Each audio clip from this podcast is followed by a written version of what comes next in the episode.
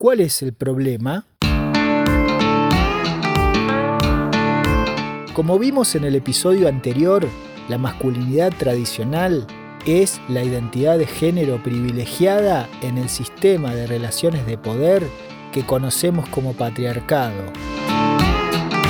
Así, los varones tradicionales se caracterizan por ser machistas, narcisistas, infantiles, misóginos, heterosexistas, homofóbicos, etcétera, etcétera, etcétera. Más allá de la experiencia individual del tan frecuente yo no soy así, este modelo de masculinidad tradicional existe y cumple su función de condicionar las miradas, estructurar las prácticas y organizar la vida cotidiana. En esta clave patriarcal sexista, los varones no solo somos impulsados a buscar el poder, sino también a ejercerlo.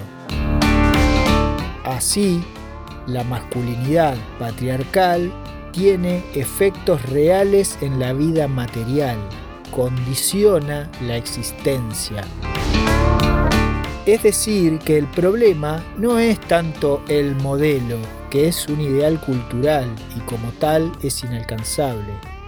El problema es que este modelo está siendo constantemente promovido por la sociedad civil a través de la producción mediática de masculinidades ejemplares como pueden ser los estereotipos representados por deportistas, estrellas de cine y otros personajes del ámbito público. Y el problema es que en el intento de alcanzar ese ideal, la masculinidad que podríamos llamar aspiracional irradia violencias de todo tipo. Violencias de todo tipo violencia física contra las demás personas y también contra sí mismos. Acerca de esto, Bell Hooks señala que uno de los factores que más influyen en la propalación de la violencia es la precarización del mercado de trabajo.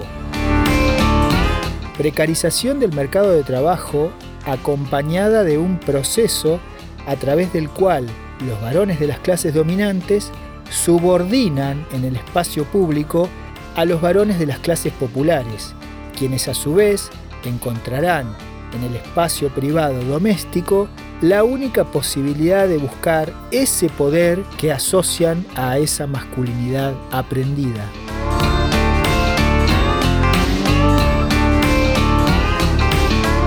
Masculinidad patriarcal que enseña a los varones que su identidad, su razón de ser, reside en su capacidad para imponer su voluntad, para dominar el escenario.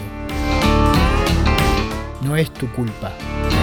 Es que no nos habilitaron los recursos necesarios para moldear otra identidad central significativa. Identidad central significativa. Esa manera tuya de ser en la que pensás cuando te decís a vos mismo que no podés hacer tal cosa o tal otra esa forma tuya de ser que te impide intentar algo diferente porque estás convencido de que sos un desastre. Ese yo que reforzás prestándole tanta atención. Ese yo es la identidad central significativa que termina imponiéndose en tu vida cotidiana. El problema somos nosotros intentando cumplir con los mandatos de la masculinidad patriarcal. No es nuestra culpa ser así, pero cambiarlo es nuestra responsabilidad. Textos leídos para armar este episodio. La construcción social de la masculinidad. Poder, hegemonía y violencia. Nicolás Schongut Grolmus, 2012. Revista de Psicología, Conocimiento y Sociedad número 2. Disponible en www.revista.org psico.edu.uy.